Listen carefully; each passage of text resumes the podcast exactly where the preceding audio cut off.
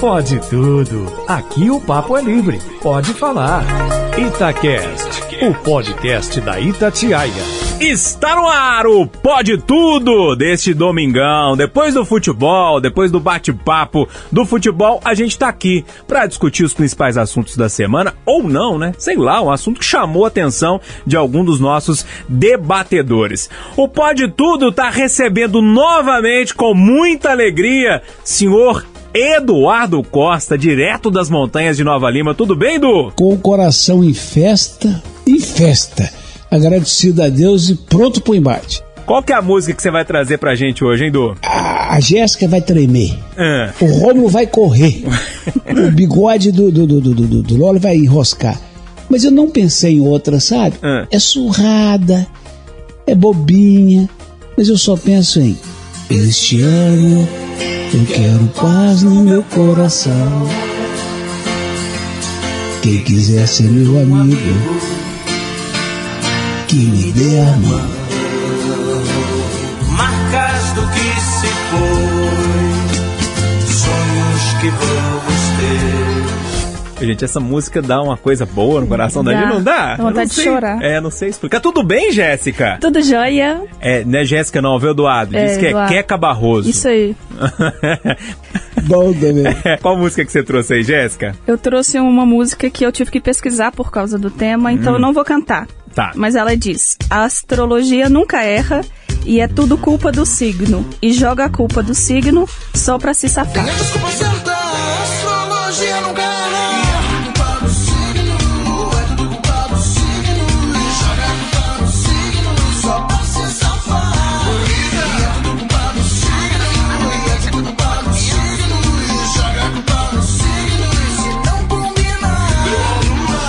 João Felipe Loli, esse pobre de bigode, como é que você tá, meu velho? Ô, tô bom demais, feliz de estar mais uma vez aqui. Acabei de perceber pela música do Eduardo que nós estamos perto cada vez mais do Natal, né? Verdade. Então, ho, ho, ho, Júnior Moreira.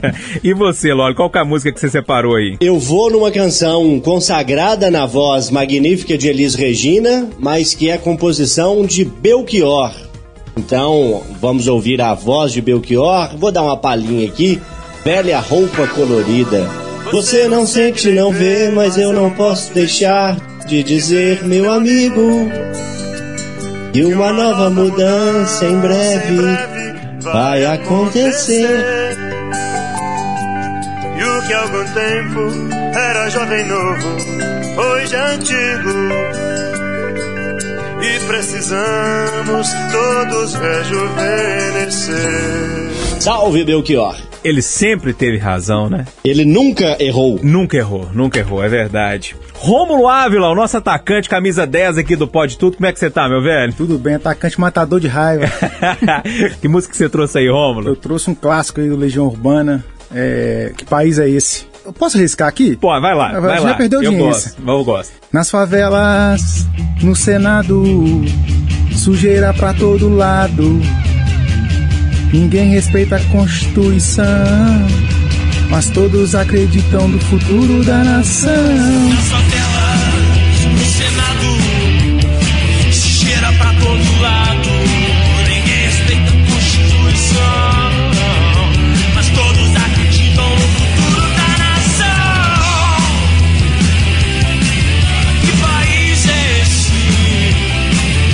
País é esse? Aí não pode falar É. o que a turma fala, É. não, né?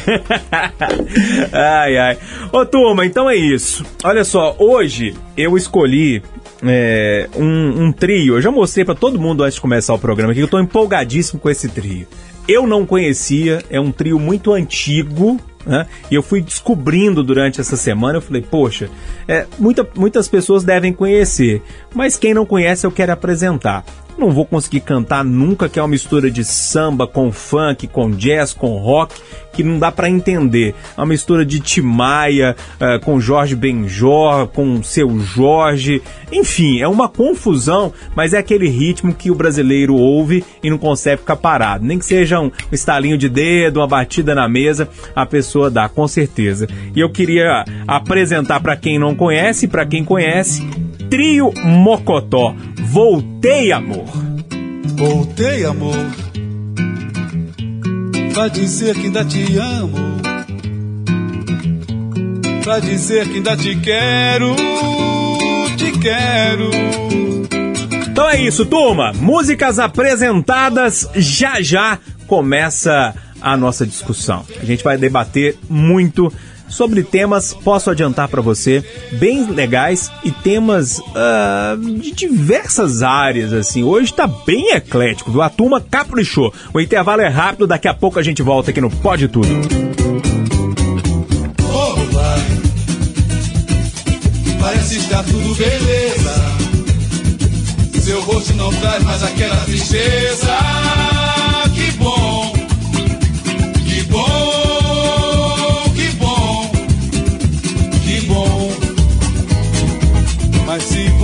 Quiser voltar, amor demais tenho pra dar. Pois minha vida sem você não é fácil de viver. Não, não, não, não. Não é fácil de viver.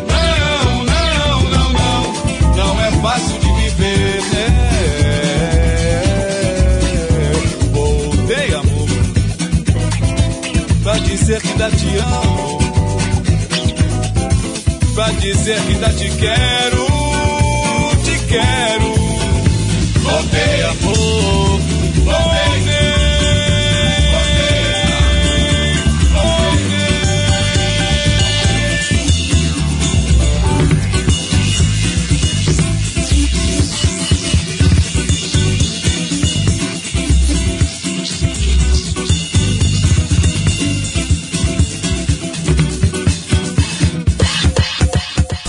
Pode tudo. Itacast, o podcast da Itatiaia.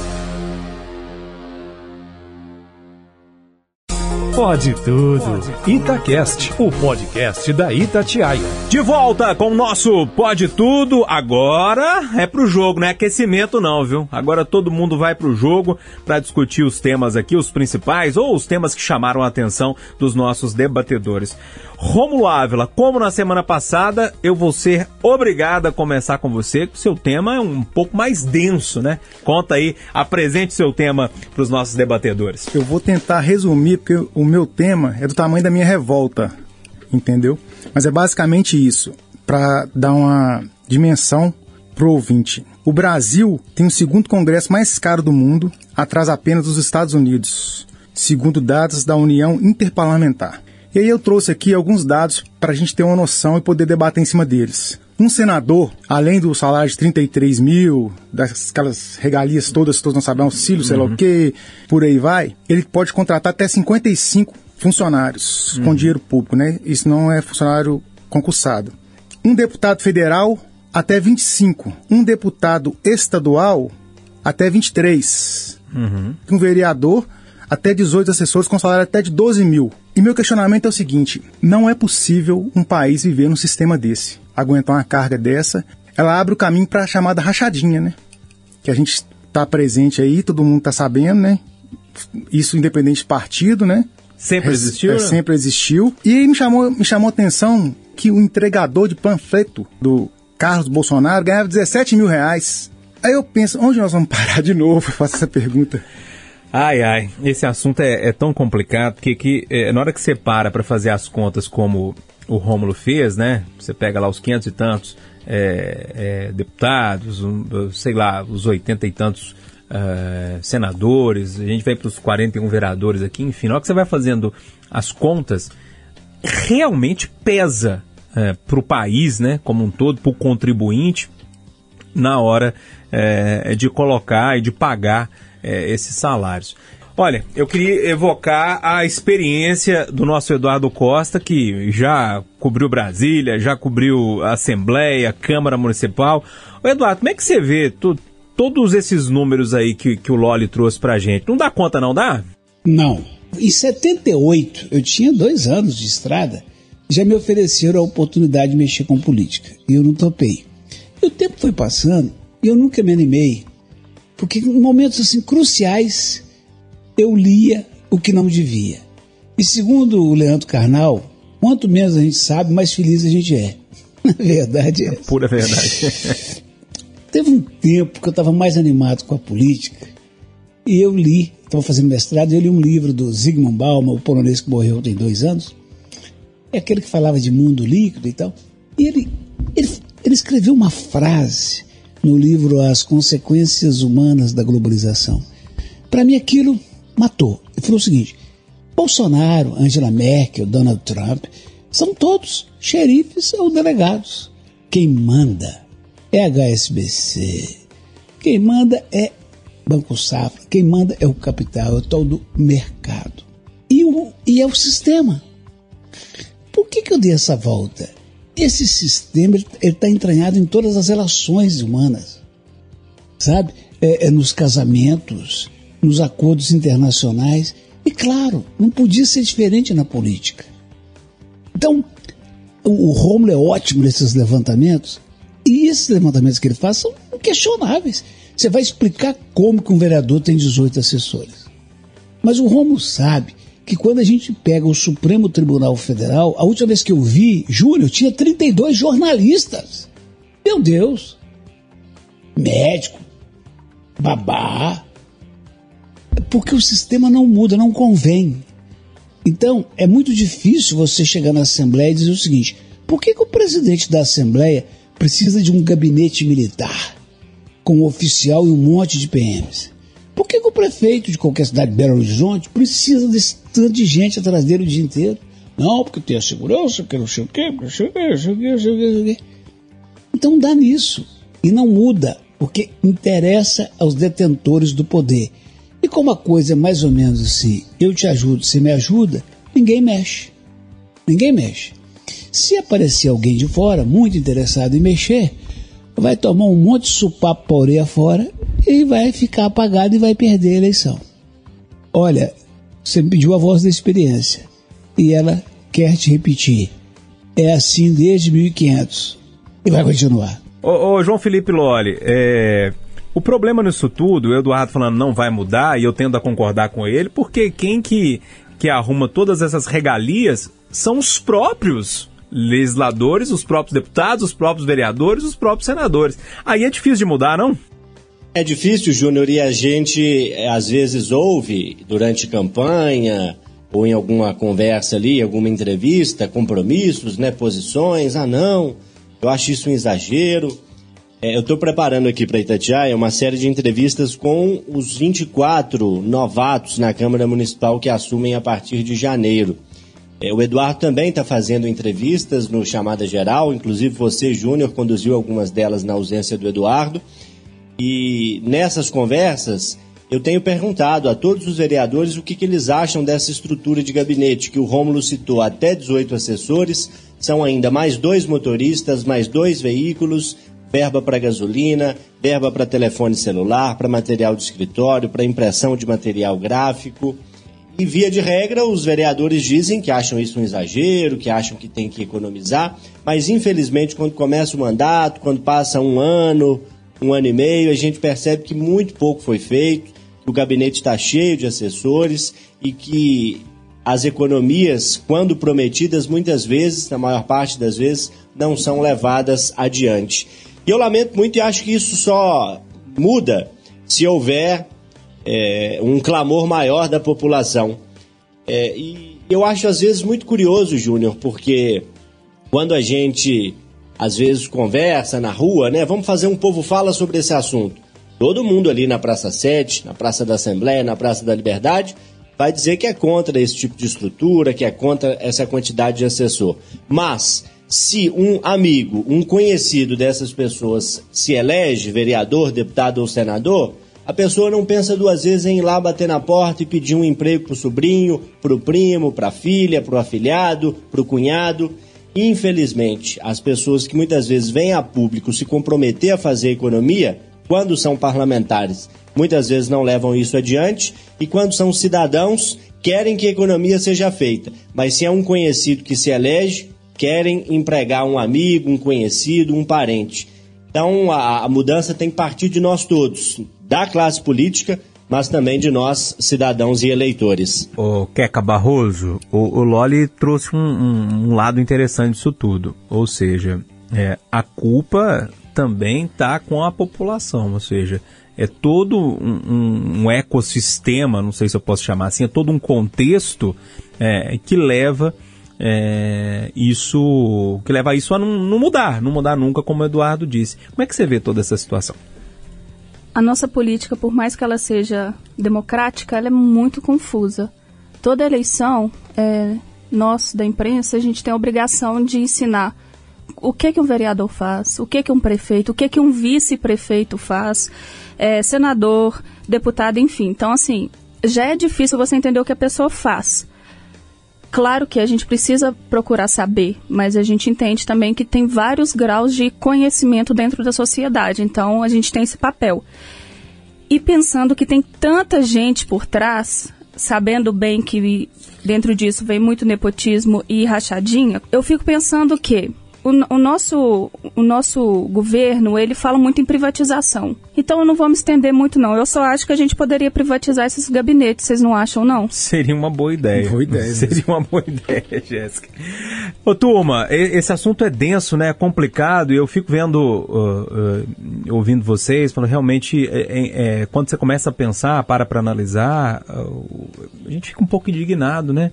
Mas aí as coisas vão acontecendo, a gente esquece um pouquinho daquilo ali, esquece um pouquinho do outro lado, a vida vai engolindo a gente com os problemas do dia a dia e as coisas vão continuando, né? Na, nas nossas casas legislativas, nos nossos executivos. Eu não sei é, por onde começar, mas eu só sei que tem que começar de alguma forma, né? É, desse jeito que está acontecendo, não dá, né? É, vamos arrumar assessor, vamos aumentar salário, é, vamos ter carro, vamos trocar de carro, vamos trocar telão, vamos comer caviar, vamos comer, ah, vamos tomar o melhor vinho que tem não sei quantos prêmios, é lagosta, é não sei o quê. E aí, é, quando a conta aperta, o nosso imposto sobe. E o pobre paga. O pobre paga. É difícil demais. Turma, o intervalo é rapidinho. Já já a gente volta aqui no Pode Tudo. Segura aí. Pode Tudo. Itacast, o podcast da Itatiaia. Pode Tudo. Itacast, o podcast da Itatiaia. Domingo à noite é assim, hein, turma? É pra debater, pra discutir. É, no último bloco você viu, né? Tema pesado, faz a gente pensar, refletir é, e tentar entender para que lado a gente pode resolver essa situação. Acho difícil, também acho que não vai mudar, mas algo precisa ser feito, né? Mas agora eu acho que a gente tem um tema um pouquinho mais leve para debater. Ou não, hein, João Felipe Loli? Ô, oh, rapaz, é um tema no mínimo curioso, né? É, os amigos devem ter percebido aí ao longo da semana as comemorações, as lembranças pelo centenário de nascimento da escritora Clarice Lispector, que foi merecidamente homenageada ao longo desta semana, ocasião em que completou 100 anos. Só que uma coisa curiosa, engraçada que aconteceu e que serve de gatilho para o tema é o seguinte: a Ana Maria Braga da TV Globo foi registrar a homenagem a Clarice Lispector, só que ela fez o favor de citar dois trechos atribuídos a Clarice Lispector, mas que não são dela. A Ana Maria Braga citou a frase: Não sei amar pela metade, não sei viver de mentiras, não sei voar com os pés no chão. Na sequência, Ana Maria Braga disse ainda: Não se preocupe em entender. Viver ultrapassa qualquer entendimento. São duas frases que circulam ali pelas redes sociais, muita gente posta aí nos stories, nas fotos e etc. São trechos ora atribuídos a Clarice Lispector, ora a Carlos Drummond de Andrade, ora a atriz Bruna Lombardi, mas são trechos que não estão em obras de nenhum desses três. Resultado, Ana Maria Braga passou ali aquela vergonha, né, de citar e atribuir uma frase que não era daquele autor, daquela autora, né? E justo a Clarice Lispector, que tem tantas belas frases, foi logo achar uma que não era dela. Então eu queria aqui perguntar para os amigos que cuidados tomam na hora de fazer esse tipo de postagem, na hora de escrever um texto, na hora de falar no ar. Deu risada de erros alheios já?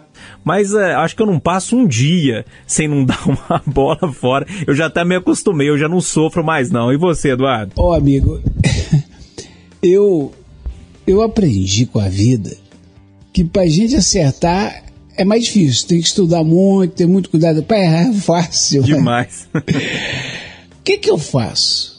Ah, eu tive uma experiência acadêmica também que ajudou muito, né? Porque eu fiz duas pós-graduações em fundações muito sérias. tanto a Dom Cabral quanto a Getúlio Vargas, e um mestrado na PUC. Então você não pode citar ali, Zé falou, que se Zé não falou, vai dar corra. É. Eu costumo dizer o seguinte: é, em tempos de pandemia, o mundo avança 200 anos em dois. É porque eu li isso do Harari. Agora, quando é assim, só sei que nada sei, eu digo, olha, a frase atribuída ao Sócrates. é. E eu quero dizer com a maior alegria do mundo que, graças à proteção divina, eu nunca eu não lembro assim de um vexame histórico, não. O que não quer dizer se eu falar uma coisa e estiver errado e alguém me corrigir, eu corrijo na hora, eu sem também. problema não sem sofrimento nenhum. Mas é isso. A honestidade intelectual está no mesmo patamar da financeira. É por aí. Pois é, é interessante porque uma vez eu fui fazer um curso de locução com a, com a Beth Seixas, saudade da, da dona Beth. É, e aí eu, eu, era, eu era muito problemático com o erro. Quando eu errava, eu ficava destruído o resto do dia. Assim, eu acho que eu não conseguia nem terminar o que eu estava fazendo, aquilo me, me incomodava muito. E ela me falou uma frase que fez mudar o meu pensamento em torno do erro. Ela falou, Júnior, quem está ao vivo, quem fala ao vivo, vai errar. Essa é a única certeza que eu tenho. As pessoas erram quando precisam falar ao vivo de improviso. A, a, a forma que você vai sair daquele erro é que vai diferenciar você de um bom profissional ou de um profissional que não é tão bom assim. O jogo de cintura é que muda essa história. O, o, Rômulo Ávila, vou passar para você então. Lembra aí de alguma gafe, alguma coisa que você cometeu, ou não sei, ou que alguém perto de você? Eu não tenho a responsabilidade que você, o Eduardo, tem, né, de falar ao vivo. E então eu, eu não lembro assim de nada que eu tenha cometido, mas eu, a gente vê muito, né? Nós vivemos na era da mentira, é. na era da velocidade das informações, né? Do pouco tempo para checar. E se a gente não pesquisar e não correr atrás, a gente é, corre o risco de cometer a gafe como a Ana Maria Braga cometeu. Mas eu penso que não é motivo para crucificar também, né? Porque isso acontece, né, Moreira? Sim. E como eu falei, as coisas hoje, hoje em dia estão acontecendo muito rápido, né? Você não tem como pesquisar às vezes, você está no ar, você tem que falar. Não sei se foi o caso dela, porque ela tem uma produção grande por trás, né? Mas é uma questão que a gente tem que tomar muito cuidado, redobrar o cuidado. É. Ô, Jéssica, nas redes sociais, Larissa Lispector, Arnaldo Jabor e Pedro Bial tem frases, hein?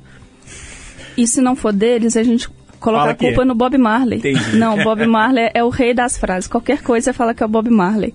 Eu queria, vou, já vou pegar a referência do Eduardo, queria trazer uma frase atribuída uhum. a Isaac Aprendeu Newton, uma hoje, é, né? que ele fala, se cheguei até aqui foi porque me apoiei no ombro dos gigantes. E essa questão da gente pegar frases e de outras pessoas no jornalismo é muito importante, porque todo mundo vive de referência, né? Então, eu acho que isso é muito comum o erro vai vir, lógico. E falando mais de rede social, que a gente trabalha com várias empresas e você fala em nome de várias pessoas, se você não tiver essas referências, você não dá conta. Uhum. Então, vai ter erro sim, mas acho que a gente precisa deles demais, desses, dessas pessoas que, que possam nos dar um, um apoio para a gente poder seguir em cada tema. É, resumir um, um pensamento, é. né, mostrar um caminho.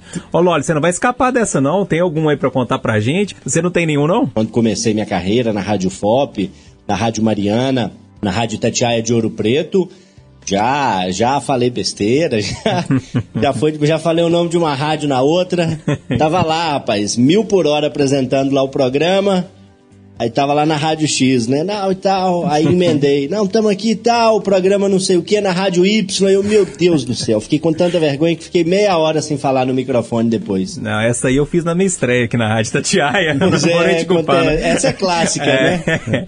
Mas, assim, ao vivo, quem fala ao vivo tem muitas histórias, né? Quem, quem fala ao vivo tá sujeito a, a, a esses erros e é preciso ser honesto para reconhecer o erro quando ele acontece. Você queria falar? É, é, não, recentemente, em razão da morte do, do Maradona, eu escrevi um artigo e usei uma frase atribuída ao Falcão. atribuída. É, ele diz que o jogador de futebol morre duas vezes. Uhum. A primeira quando para de jogar e a segunda quando parte desse, desse mundo, né? Então é. é mais ou menos isso. Agora, para os mais jovens, tanto os que estão na bancada quanto os que estão nos acompanhando, atribui-se a Santo Agostinho, o grande filósofo da Igreja Católica o fato de que um fiel o procurou para dizer: Eu pequei. Com o quê? Caluniei. Considero isso grave. Ele falou: É. Como é que eu faço para me redimir? Ele falou: Vai para a praça. Você conhece a praça de São Pedro em Roma? Não. Ela é gigantesca. Vai para lá, um dia de muito vento, seis horas da tarde, e fica percorrendo a praça com a galinha mais gorda e peluda que você encontrar. Vai tirando pena por pena, jogando e caminhando. Quando você tirar a última pena, você volta e recolhe. Se você recolher todas, está perdoado. Esse é o perigo da nossa profissão. Calúnia não tem volta. Turma, o intervalo é rapidinho. Já já a gente volta aqui no Pode Tudo para discutir mais um tema, hein? Eu já vou deixar aqui, Jéssica, porque o próximo tema é com você. Se prepara aí. Já já a gente volta. Pode tudo. Itacast, o podcast da Itatiaia. Pode tudo. Itacast, o podcast da Itatiaia. Turma, eu pode tudo, hein? Noite de domingo é assim, a gente senta aqui para debater de uma forma leve, mais tranquila, os assuntos, as reflexões que cada debatedor traz. Ah, cada um traz um tema, os outros não sabem o tema que o outro escolheu, e aí tem o frescor da opinião, o frescor daquela reflexão ali naquele momento. Jéssica, eu deixo com você. Fique à vontade para expor seu tema. A música do Du, acho que falou até um pouco mais que a minha sobre o meu tema. É, eu quero falar sobre a mais antiga e popular teoria de personalidade humana, que está na moda agora. Ela é de antes de Cristo, lá, sete séculos, sei lá. E agora está todo mundo usando, todo mundo não, mas ela está muito recorrente entre os jovens, entre os liberais que não são muito apegados à religião e nem aos descrentes totais, né? Porque a gente está com uma juventude que ela não é muito religiosa, mas ela também não é muito afastada da espiritualidade. Então essas pessoas estão meio que pegando a astrologia como fé. E eu queria saber de vocês. Eu sou uma pessoa meio desligada e eu culpo isso porque eu sou do signo de peixes. A culpa é do signo. As, exatamente, é essa a pergunta. A culpa é do signo? eu sou de Ares, eu tenho alguma coisa pra culpar? Nossa, Deus. Tem? Ah, eu não sou astróloga, não, mas eu sei lá, viu? ai, ai. Ô, ô, ô, Rômulo, eu tive um professor na faculdade, e ele me falou que trabalhou num grande jornal aqui de, de Belo Horizonte, e ele falou que a coisa eh, mais é, leviana que ele fez durante muitos anos foi que o astrólogo do, do jornal morreu. E aí ele era o, o, editor do jornal lá e não tinha quem contratar na hora, não tinha quem fazer. Ele falou que fez o primeiro dia. E aí recebeu no, no Fale Conosco lá, é, na época não era é, não era e-mail, essas coisas, era por telefone. Muita gente falando, nossa, que legal, deu certo para mim. Ele fez o segundo dia, fez o terceiro. Ficou três anos fazendo o horóscopo do jornal. Diz ele que acordar e falar assim, o que que Ares vai, vai fazer hoje? É, ah, sei lá, vai ser, a cor de sorte vai ser amarelo, o número vai ser 13, e vai acontecer isso, tem que tomar cuidado com aquilo e tal. Ele falou que foi a coisa mais leviana que ele fez na vida dele, mas dava certo para muita gente. É, você acredita em horóscopo? A culpa é do signo? Aqui, pode tudo mesmo? Eu posso. Trabalhei num, num grande jornal daqui também, né? E se eu te consigo contar como é feito. como é que é feito o horóscopo? Meu Deus. Assim, eu não acredito, sabe? Eu acho que as pessoas não deveriam acreditar também. É. Porque, na verdade, eles têm um banco, né? Pelo menos. Na época era Na assim. época era assim, não sei se mudou agora. Tinha um banco e eles mudavam poucas coisas e iam um dia a previsão que era de touro, outro dia para Ares, e assim vai mudar só a cor. Eu não acredito, não tem, não tem, não tem como acreditar. Para mim é um assunto. Eu, Zero, zero. Eu não tenho paciência para esse assunto. Ô, oh, oh, Loli, quando Saturno fica em alinhamento com. Pelo amor de Deus. Plutão, em consonância com a Lua, costuma ser sorte, viu? Júnior Moreira, o cantor Zezé de Camargo também é do seu signo de Ares. Ariano Ariana. É, eu primeiro respeito quem acredita, mas eu tô no time aí do Rômulo que é, é, não acredito muito nesse horóscopo diário, né? De que hoje eu vou ter um dia bom, hoje é um bom dia para eu conversar com a minha chefe, pedir um aumento, hoje é um mau dia para eu iniciar um relacionamento. a cor é o vermelho, o número da sorte é o 29. Eu não, não acredito muito nesse horóscopo diário, mas eu tenho que confessar que algumas das, eh, das, características atribuídas a pessoas do signo de Câncer, ao qual eu pertenço, são características que eu enxergo na minha personalidade.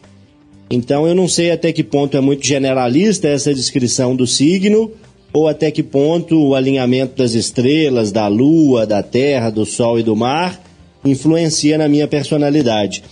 É, eu acho que um dos grandes erros da, da, do horóscopo né, diário é querer dar uma receita que vale para todo mundo. Eu hoje acordo com uma boa expectativa, me sentindo otimista, acho que vale a pena tentar uma conversa, pedir um aumento, propor um novo projeto na empresa. E outra pessoa, às vezes, pode acordar naquele mesmo dia um pouco mais baixo astral, dormiu mal, tá chovendo, a pessoa não gosta de chuva, e, e aquilo não valer para ela, e serem pessoas do mesmo signo. Eu acho que o problema é quando você generaliza uma fórmula três, quatro frases e essas frases é, vão ser a verdade absoluta para um contingente enorme de pessoas daquele signo. É óbvio que para muita gente aquelas frases vão fazer sentido, mas para outras é, não fazem absolutamente sentido algum. Então, é, essa tentativa de generalizar sentimentos, impressões, números de sorte, eu, eu, eu não, não acredito muito. É preciso respeitar quem acredita existe um nicho comercial aí muito grande, existe interesse muito grande das pessoas pelo horóscopo. Todos querem ouvir a professora Arlene falando na Itatiaia, querem ler o horóscopo nos jornais. Desperta, sim, muito interesse. Eu acho que isso merecia até um estudo um pouco mais aprofundado. É, me espanta um pouco esse interesse, eu respeito e reconheço que um pouco das características do signo de câncer eu, eu vejo em minha personalidade que mistério, hein, Moreirinha? Não é um mistério? Engraçado, tem muita gente que acredita e tem muita gente séria que faz isso, né? A astrologia é realmente é uma ciência que tem muita gente ali que consegue é, fazer aqueles mapas, aquela história toda, né? Mas também tem muito charlatão por aí. Você quer falar alguma coisa, Jéssica? Quero. Quero falar que, olha vocês, generalizando a astrologia com o horóscopo. De fato, o horóscopo é uma coisa bem geral, mas astrologia que tem coisas muito mais é, de identidade individual, que é a questão do mapa astral, e o signo de fato é o mesmo, mas aí ele traz. Igual ascendente, vocês brincaram, ascendente, a lua, hum. é, então, cada um tem um, um significado na vida, aí é particular e eu o Tem que falar o Romulo que é tá legal. dando um sorrisinho uhum. ali, tipo assim, é, não mudou nada, né, Não, é assim, eu respeito o trabalho, né, é. lógico, mas eu, eu, meu comentário foi com base naquilo que eu percebi Você na... Viu, né? É, no horóscopo, é, né? no horóscopo, é, nada, não, não. respeito, obviamente. Mas eu vou fazer seu mapa.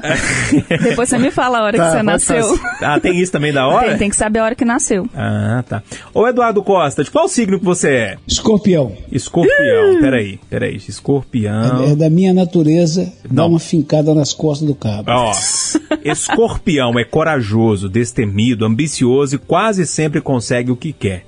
Se você estiver procurando um parceiro para a vida toda, sensualidade e profundidade numa relação e que suporte as crises certeiras de um relacionamento, não hesite em arriscar uma pessoa de escorpião, Eduardo Costa. Ah, boa, eu, hein?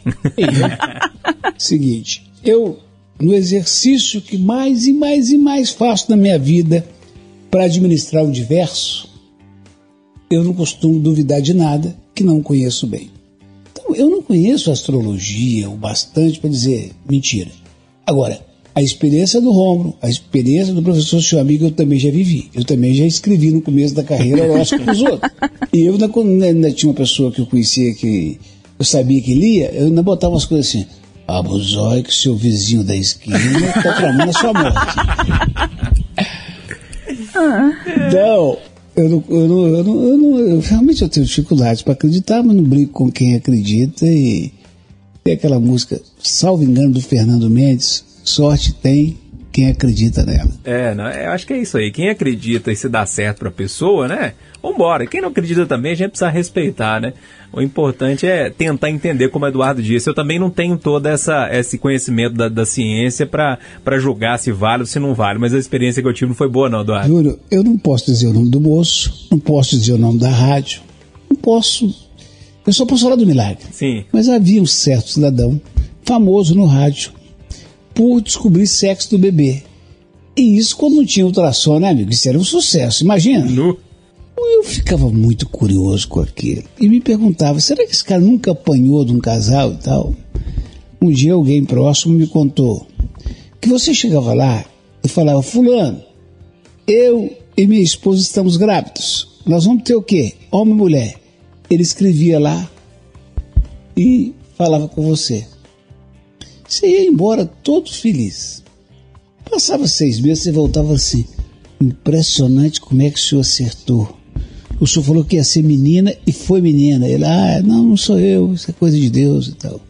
De vez em quando entrava um e falava assim, pô, sacanagem. Você falou que ia ser menina, comprei enxoval, comprei tudo, tudo, tudo. E veio um menino, saco roxo. Ele olhava impassível e falava o seguinte: Amigo, você tem certeza que eu te falei menina? Claro, você acha que eu tô doido? Você lembra mais ou menos quando você teve aqui? Foi em junho, primeira quinzena. Ele ia no caderno dele e descobria lá 4 de julho. Ele falava assim: O seu nome é Manuel? É. Sua esposa Joana? É. Olha, eu devo ter me expressado mal, porque aqui está escrito menino. Ele nunca ia errar, Eduardo?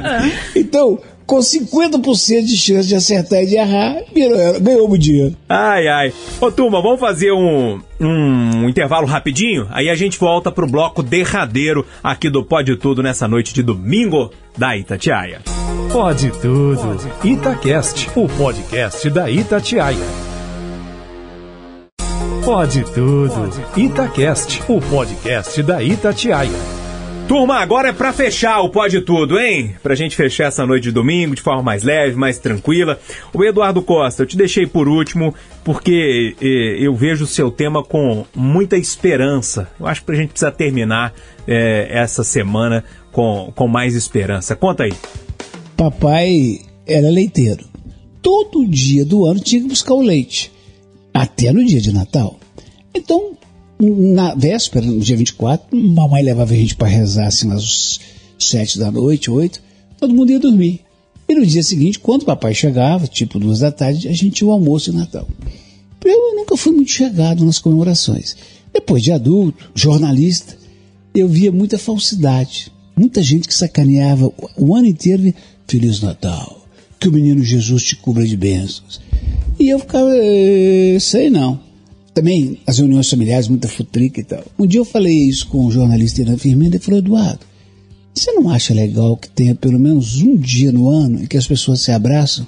Eu mudei de ideia, não. Mudei, ele tem razão. Só que esse Natal agora vai ser diferente. Esse não vai ter 200 pessoas na casa, festa e tal. Os grupos que naturalmente se formam, as fofocas que naturalmente aparecem, porque não é, não é ajuizado não está na hora.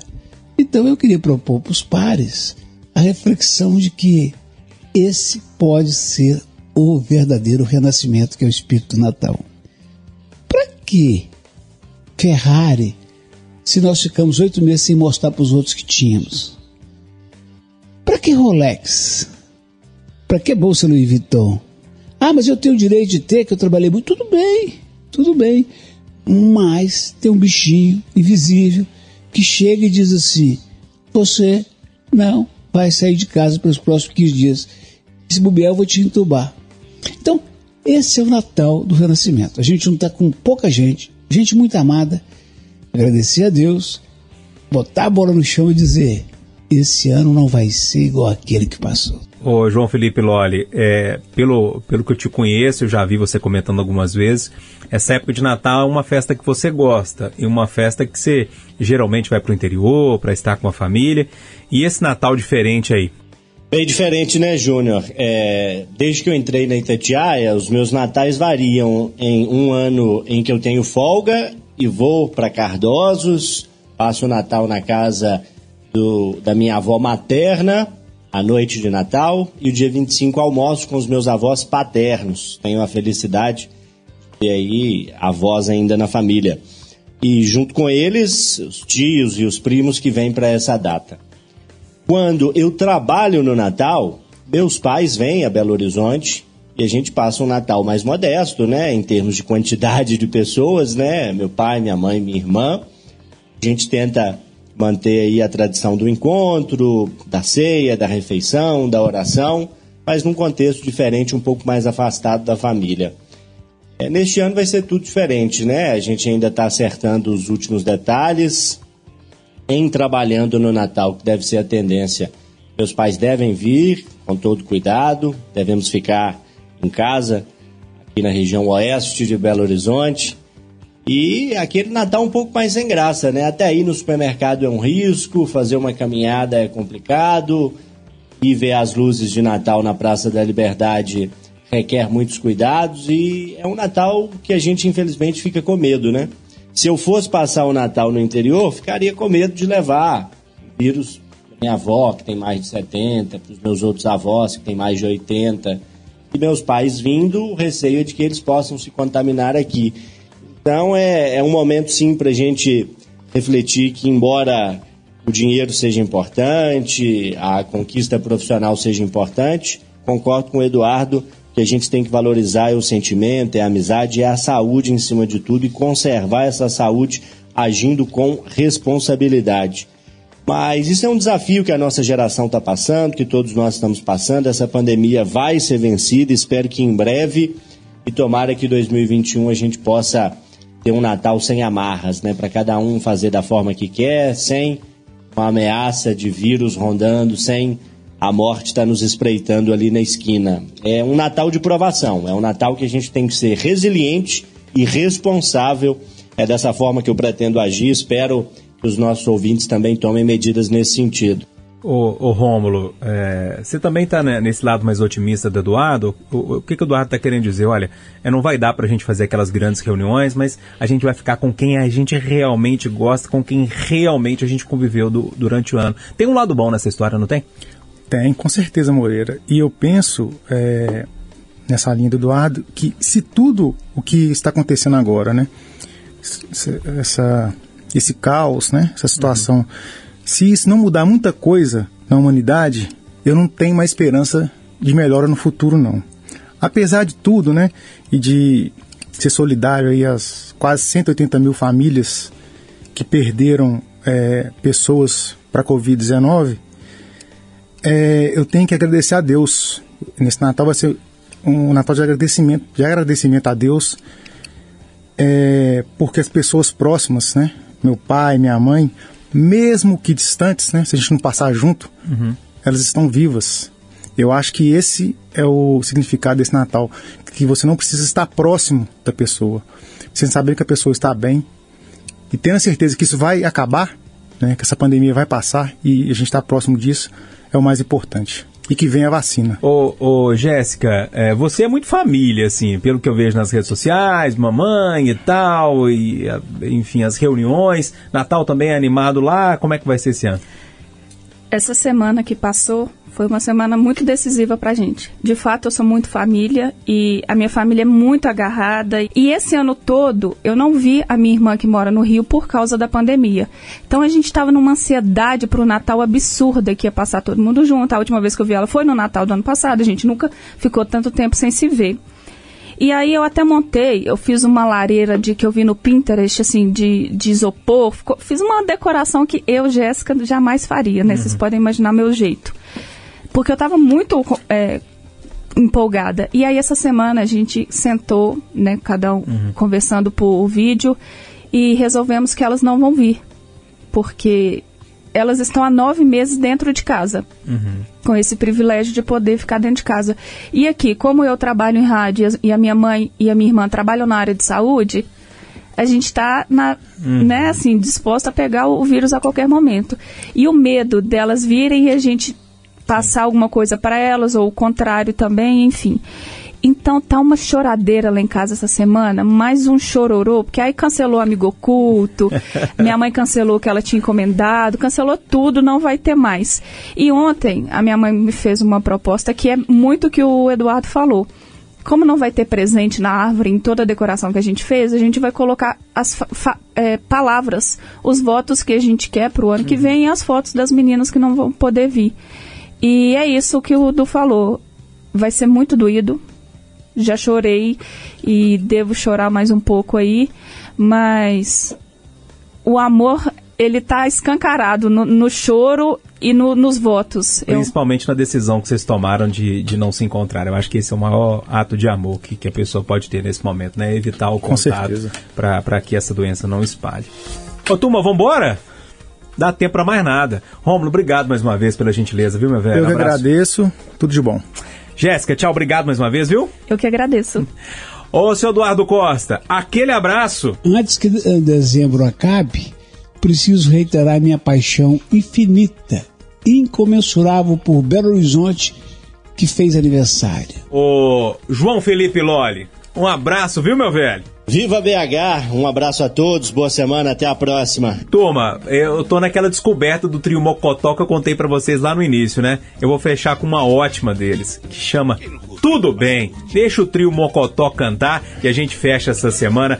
Aproveite a semana que tá começando, hein, gente? Boa noite para todo mundo. Tudo bem. É, mano, tudo bem mesmo. Novamente, tudo bem. Tudo bem. Tudo bem. E comigo também tudo bem. É. Novamente, tudo Tô bem. gostando desse balanço. Tudo bem. Gostoso. E comigo também. Você não está com nada, nega. Procura se ligar na minha. Tô ligado. A vida é muito boa. Pra quem sabe curtir assim. Tudo bem. É. Vou te falar, menina. Estou louquinho sim. Bem sim, eu quero mesmo ter você perto de mim Novamente tudo bem. Tudo bem? Tudo bem. E comigo também. Tudo bem. Novamente tudo bem. Tudo bem. E comigo também. Você não tá com nada, nega. Procura se ligar na minha. A vida é muito boa pra quem sabe curtir assim. Tudo bem. Te fala, menina. Gostando, tô gostando. Estou louquinho sim. Também. Benzinho, eu quero mesmo ter você perto de mim. É. Tudo bem. Uh, meu Deus do céu. Novamente, tudo bem. Tudo bem. Tudo bem é uma gíria. E comigo também. Da qualidade. Tudo bem. É a gíria. Novamente, da tudo qualidade. bem. Tu tem que frisar bem. Tudo bem. Pra malandrar fica E comigo também.